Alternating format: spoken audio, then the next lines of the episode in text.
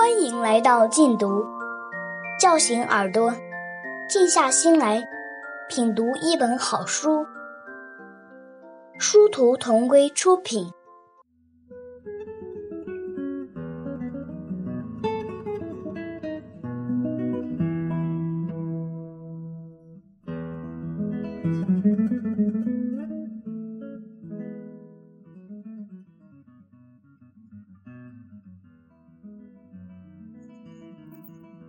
蓝色的海豚岛，美国斯奥台尔著，富定邦译。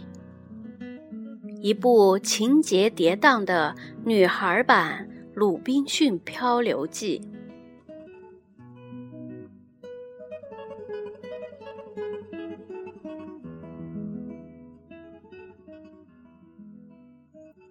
第八章：拉莫战野狗。我们爬上小道时，风越刮越猛，沙子盖没了方山，一脚踩上去，沙子在我们的脚踝周围刷刷地漏下去。沙子遮天蔽日，既然找不到回村的路，我们就只得在一些岩石中间避风。我们在那里一直待到夜幕降临，那时。风小了些，月亮也出来了。我们趁着月色回到了村子里。冷冷的月光下，一座座草屋仿佛鬼影一般。我们走进草屋，只听得一阵走动的声音。我以为那是风声，走近一看，只见几十条野狗在草屋之间乱转。他们躲避着我们，却又一面走一面向我们嗷叫。这群野狗一定是在我们离开村子不久后溜进来的。我们没有带走的鲍鱼填饱了他们的肚子。经过这群野狗的洗劫，我和拉莫不得不费了很大劲儿，才找到一些食物，吃了顿晚饭。我们在一小堆篝火旁吃晚饭时，还能听到不远处小山上的狗吠声。整整一晚上，大风把它们的嗷叫声传到我的耳畔。直到太阳出来，我走出草屋，这群野狗才匆匆忙忙朝岛的北部跑去。狗窝就在那边的大山洞里。从那天，从早到晚。我们都在搜集食物，风不停地吹，浪打着海岸，礁石上我们去不了了。我在峭壁上搜集海鸥蛋，拉莫用标枪在一个潮水形成的池里插了一串小鱼，他把这串小鱼甩在背上带回家来，走起路来神气活现。他觉得这样已经弥补了他造成的过失。凑上我在峡谷里采集的谷种，我们吃了一顿丰盛的晚餐。我不得不在一块平坦的礁石上做饭，因为我的饭碗沉到海底去了。那天晚上，野狗又来了，它们被鱼的香味儿所吸引，坐在小山上狂吠和相对嗷叫。我透过火光看得见闪烁在它们眼睛里的光亮。黎明时候，他们才离开。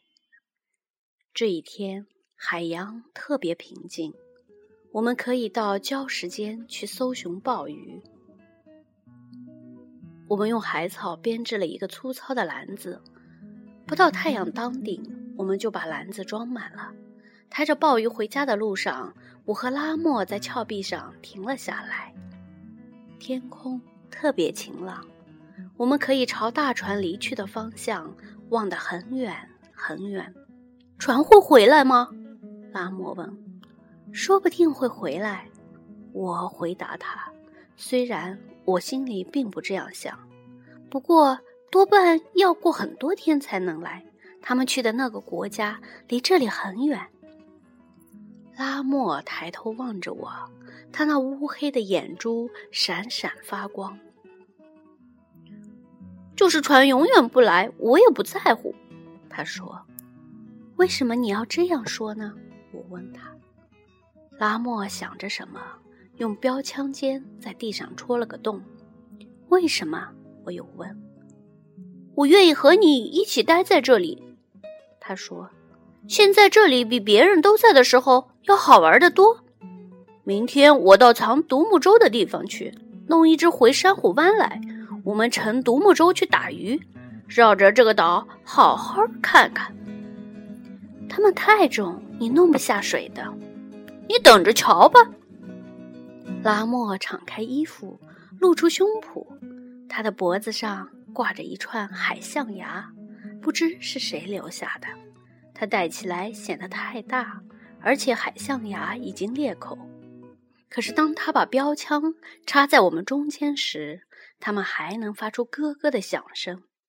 你忘了我是科威格的儿子，他说。我没有忘记。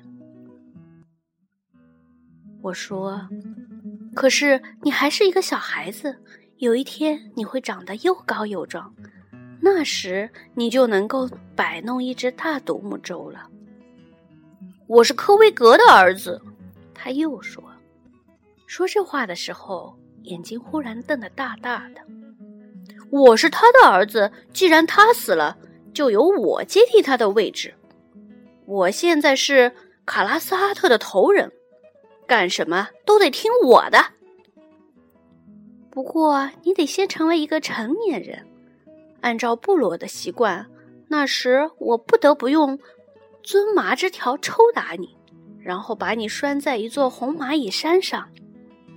拉莫的脸变得苍白起来。他曾看过部落举行的成年仪式，而且记得很清楚。我很快又说：“既然没有人来举行这种仪式，你说不定不必经受棕麻的抽打和蚂蚁的叮咬叮咬了。”拉莫头人，我不知道这个名字对我是不是合适。他微笑着说：“他把标枪朝一只飞过头顶的海鸥扔去。我要想出一个更好的名字。”我看着他大步走出去，把标枪捡起来。他的胳膊和腿儿细得像棍子。这样一个小男孩，居然带着一大串海象牙。现在他成了卡拉斯阿特村的头人，和他在一起一定会遇到更多麻烦。可是我还是想去追他，把他搂在怀里。我想出一个名字，他回来时说：“什么名字？”我一本正经地说：“我叫坦约西特罗伯头人。”那是一个很长的名字，叫起来太费劲儿。你很快就会学会的。坦约西特罗伯头人说：“我不想让坦约西特罗伯头人单独一个人到藏独木舟的地方去。”可是第二天一早醒来，我发现拉莫不在草屋里，他也不在草屋外面。这时我才知道。他天不亮就已经起床，独自走了。我吓坏了，我想到所有可能降临在他头上的危险。确实，以前他曾顺着海草绳爬下去过，可是即使把最小的独木舟推下岩去，他也很难办到。就算他真的能让一只独木舟浮到水面，自己也没割伤撞坏。他是不是能划桨绕着过潮水湍急的沙坑呢？想到这些危险，我立即动身去追赶。在小路上没走多远，我就疑惑起来：我不让拉莫自己到峭壁上去，究竟是否应该？谁也说不好船什么时候回来接我们。在没来接以前，就我们两个在岛上生活。因此，跟大伙儿生活在一起时不同，我处处都要他的帮忙。他应该早早成人才是。我猛然调转身，朝通向珊瑚湾的小路走去。如果拉莫能把独木舟放进水里，并穿过潮水汹涌的沙坑，他会在太阳高挂天空的时候到达港湾的。我应该在海滩上等他。要是没有人在那里迎接他，在海上兜这么一圈那该多么没意思呀！我暂时不去想拉莫，在礁石上寻找蚝。我想到我们需要搜集食物，设法好好保存起来，免得我们不在村子里的时候让野狗吃掉。我也想到了那艘船，我在努力回忆马赛普对我说过的话。我头一次怀疑起船是否会回来。我一边提心吊胆，一边在礁石上挖贝壳。还不时停下来，恐惧地看看一望无际的茫茫大海。太阳愈升愈高，还不见拉莫的踪影，我开始不安起来。篮子装满了，我把它提到方山上去，从那里我往港湾下面看，并沿着海岸把目光移向那像鱼钩一样插入大海的沙坑。我可以看到细小的波浪划上沙子，更远的地方，急流你追我赶，激起一抹弯弯曲曲的泡沫。我在方山上一直等到太阳当头，然后我急急忙忙赶回村子，盼望拉莫在我外出的时候已经回来。可是，草屋里空无一人。我很快挖了一个洞，把海贝埋起来。推来一块大石头，把洞口盖住，防备野狗来偷吃。然后我动身朝岛的南部走去，到那里去有两条小路可走，在一条狭长的沙丘两旁。我走的那条路上没碰见拉莫，我心想他可能会从另一条我看不见的小路上回来。我一边跑一边叫他的名字，我听不见回答的声音，可是我听得很真。远处有狗叫的声音，峭壁越来越近，狗吠声也越来越大，有时忽然停止，稍停片刻，又叫了起来。声音来自沙丘的对面。我离开小路，踩着沙子爬到沙丘顶上。离沙丘不远，靠近峭壁的地方，我看见一群野狗，有好多条，正围成一个圆圈打转儿。圆圈中间正是拉莫，他朝天躺着，喉咙上面有很深的伤痕。他静静的躺着，我把他抱起来，这才知道他已经死了。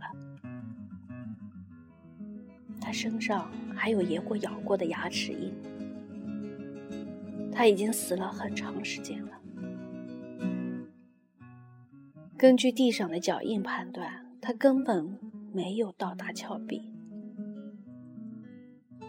离他不远，地上还躺着两只狗，一只狗肚子上还插着折断的标枪。我把拉莫抱回村子，走到家里，太阳早已下山。这群野狗一路跟着我，等我把它安放到草屋里，手拿木棒出来时，它们这才一个跑到一个小山上去。一只长卷毛、黄眼睛的大灰狗是它们的头，走在最后面。天越来越黑，但我还是跟着他们爬上了小山。他们一声不响的在我前面慢慢退却。我跟着他们翻过两座小山，穿过一条小小的峡谷。第三座小山正面有一块突出的岩石，岩石的一头是一个山洞，野狗一个一个走了进去。洞口太宽太高，无法用石头堵死。我收集了一些干柴，点起了火。我想，我可以把柴火往山洞里推，整个晚上不断往里添火。便能把柴火越推越深，可是没有这样多的干柴。月亮升起的时候，我离开山洞，穿过峡谷，翻过两座小山，回到了家里。整个晚上，我都坐在弟弟的尸体旁边，没有睡觉，我发誓，总有一天，我要回到那里，把山洞里的野狗杀光。我在想怎样去杀死他们，不过想的更多的还是我的弟弟拉莫。感谢收听，下期节目见。